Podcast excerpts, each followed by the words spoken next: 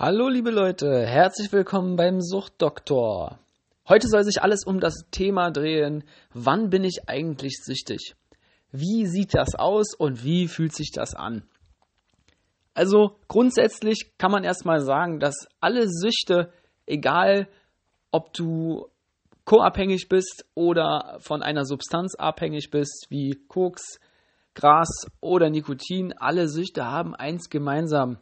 Und zwar musst du die Handlung ausüben oder die Substanz konsumieren, damit du dich überhaupt erst wohlfühlst. Oder andersrum gesagt, mit der Abwesenheit der Substanz oder der Handlung fühlst du dich unwohl. Ich werde jetzt hauptsächlich über das Kiffen sprechen, aber wie gesagt, es trifft auf jede Substanz zu, weil alle Substanzen auch äh, eine Sache gemeinsam haben, die werden nämlich über einen gewissen Zeitraum vom Körper abgebaut. Das heißt, wenn ich einen Joint rauche, dann dauert es so und so viele Stunden, bis das, äh, bis ich nicht mehr high bin und, und der Körper das komplett abgebaut ist, beziehungsweise wann ich denn dem Körper nachliefern muss. Und da spielt es einfach keine Rolle, ob es jetzt Koks ist oder Gras. Das ist auch bei jedem Menschen unterschiedlich. Das ist der, die einen haben mehr Suchtpotenzial zum Gras, wie ich zum Beispiel, die anderen zum Koks, wiederum andere machen exzessiv Sport oder haben äh, häufig wechselnde Beziehungen, haben äh, bei Partnerschaften und haben viel, viel Sex. Das kann alles Mögliche sein. Aber ich will erstmal eine Grundbasis schaffen, wodurch du erkennen kannst, wann du überhaupt süchtig bist, äh, wie, sich, wie, wie das aussieht und, und wie sich das anfühlt. Und die allererste Sache ist halt eben, dass du dich unwohl fühlst, wenn du das nicht haben kannst, wenn du nicht kiffen kannst. Dann wird dir heiß, dann fängst du an zu schwitzen, du wirst aggressiv, aber vor allen Dingen kreisen deine Gedanken die ganze Zeit nur noch um eine Sache. Je länger, je mehr Zeit vergangen ist von deinem letzten Joint, desto mehr kreisen deine Gedanken darum, wann kann ich denn endlich meinen nächsten Joint rauchen? Wo kriege ich mein, mein nächstes Tütchen her? Und übertragen auf den Alltag ist es so, dass du das, dass das das erste Anzeichen dafür ist, dass du süchtig bist. Dieses, dieses Unwohlsein, wenn du nicht kiffen kannst. Und vor allem auch dann, wenn du versuchst, die Droge in deinen Alltag zu integrieren.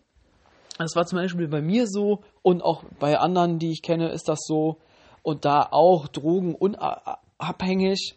Ähm, das war so bei mir, dass ich mir den Wecker sogar eine halbe Stunde vorher gestellt habe, damit ich aufstehen kann, meine Tüte rauchen kann, damit ich nicht mehr so high auf Arbeit auftauche, beziehungsweise so vercheckt und dass meine Augen nicht rot sind, aber dass ich meinem Körper schon mal morgens einen Schub geben kann, der, um den Tag überhaupt zu überstehen. Sonst wäre ich wahrscheinlich ausgerastet. Keine Ahnung. Und so ist es halt, dass auf den Tag verteilt die Substanz immer mehr abgebaut wird und je länger Zeit, je, je mehr Zeit vergeht, desto, desto häufiger denkst du daran, okay, wo kann ich mich denn jetzt wegschleichen? Wo kann ich denn meinen Joint rauchen? Wann ist denn endlich Feierabend? Wann kann ich denn endlich wieder kiffen? Und du sehnst es regelrecht herbei, dass du wieder kiffen kannst. Und die Integration in den Alltag ähm, ist auf jeden Fall ein weiteres Zeichen dafür, dass du süchtig bist.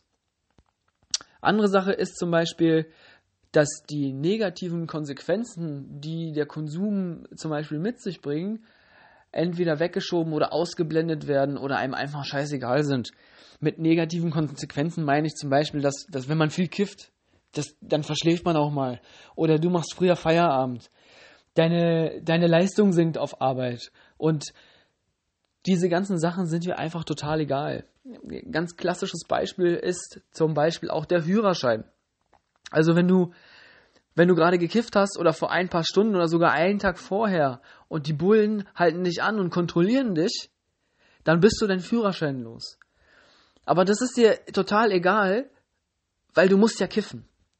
Also man, man rechtfertigt etwas eine negative Konsequenz und nimmt das einfach in Kauf, um weiterhin konsumieren zu können. Anderes Beispiel sind natürlich die ganzen Raucher, äh, die Zigarettenraucher. Wir wissen alle, dass Rauchen Krebs verursacht und dass, dass du dadurch deine Lunge schadest und deinem Herzen und Arterien, ach, weiß der Geier alles. Aber trotzdem rauchen die Raucher weiter, weil ihnen die negativen Konsequenzen, nämlich auf die Gesundheit, sind ihnen nicht egal, aber die werden nach hinten gedrückt, in den Untergrund gedrückt, weil die Sucht befriedigt werden muss. Und das ist so ein weiteres Anzeichen dafür, dass du süchtig bist. Dann haben wir noch die Vernachlässigung von sozialen Kontakten. Das bedeutet, du triffst dich nicht mehr mit deinen normalen Freunden, die nicht kiffen, sondern du triffst dich lieber mit Leuten, die kiffen, natürlich.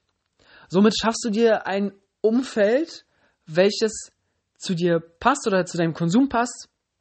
Und das wirst du immer weiter anpassen, mal mehr, mal weniger. Aber grundsätzlich ist es so, dass du dich wohler fühlst mit Leuten, die auch konsumieren, beziehungsweise deinen Konsum akzeptieren. Und Leute, die dich zum Beispiel negativ darauf ansprechen, ey, du kiffst ja voll viel, bist ja schon wieder bekifft und so weiter, äh, oder du bist besoffen, wie auch immer, dann wirst du diese Menschen immer weiter meiden und dich mit Leuten umgeben, die deine Einstellung und Werte in Anführungszeichen teilen. Ein weiteres Zeichen ist, dass du sehr viel Geld dafür ausgibst und sehr viel Zeit investierst. Mm, und das kann zum Beispiel auch so weit gehen, dass du, dass du lieber Geld ausgibst für Kiffen, anstatt dass du dir Essen holst. Ja, also da muss man ganz, ganz stark drauf achten, wofür gebe ich eigentlich mein Geld aus? Oder habe ich gar kein Geld und leih mir irgendwas, äh, also mach, mach Schulden, damit ich mein, meine Droge bekomme. Und da muss man ganz, ganz doll aufpassen, weil das natürlich für Leute, die viel Geld haben, gar nichts ausmacht. Äh, viele sagen ja auch so, ja, also viele Raucher, ja, die 6 Euro für eine Schachtel, das kann ich mir ja leisten. Oder den, die 10 Euro Kiffen am Tag, das kann ich mir ja leisten. Ist ja gar kein Problem. Ja, na klar ist es kein Problem. Du hast ja das Geld. Aber wenn du das Geld mal nicht hast oder dir mal überhaupt anguckst, wie viel Geld du tatsächlich für deine Droge ausgibst. Also ich habe mal ausgerechnet, wie viel ich in den zwölf Jahren für Kiffen ausgegeben habe. Das ist einfach, das ist nicht in Ordnung. Das ist, da kriege ich fast Tränen in den Augen, wenn ich überlege, dass ich über 40.000 Euro nur für Kiffen ausgegeben habe, nur für Kiffen, nicht für, für Koksen und, und Speed und was der Geier noch was, nur für Kiffen. 40.000 Euro. Das ist krank. Das, das ist übel. Das, das ist nicht in Ordnung, ne? Das muss man sich mal vorstellen. Und es ist einem, also wenn man süchtig ist, ist einem das überhaupt nicht bewusst, sondern es ist total okay, da jeden Tag meine 20 Euro äh, auszugeben für Kiffen.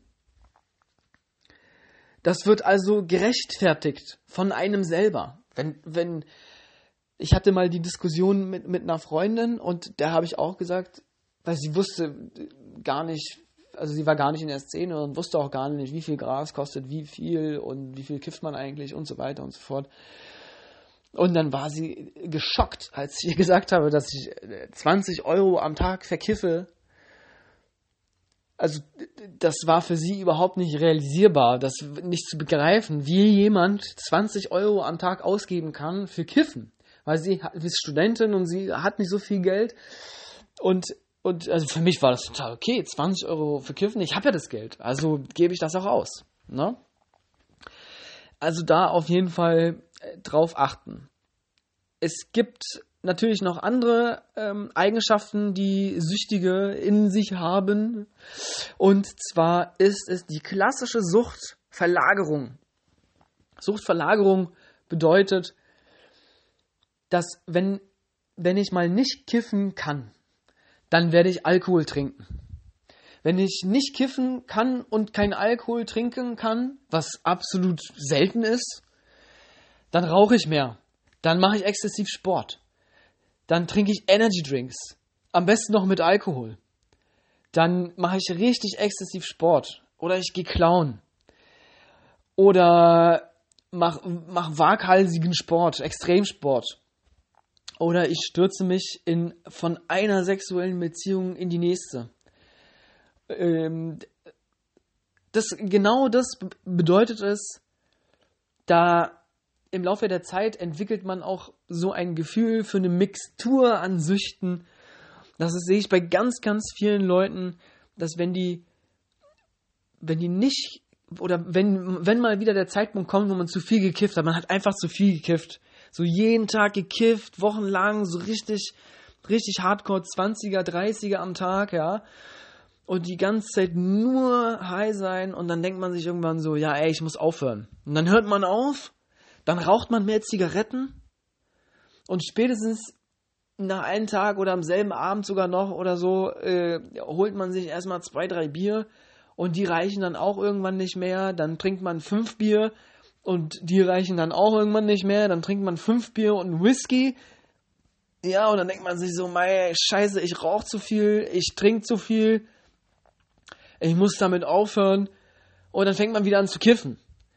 Ja, und um damit, damit das nicht in die Extreme geht, verteilen das viele Leute ganz viel. Ne? Sie, die kiffen und sie trinken nebenbei ein bisschen, sie rauchen auch Zigaretten und zwischendurch mal, wenn man feiern geht, zieht man auch mal die eine oder andere Line oder nimmt man hier Ecstasy oder wie auch immer. Also da gibt es bei ganz, ganz vielen Menschen gibt's halt so einen richtigen Mix und verlagert von einer Sucht auf die andere ständig.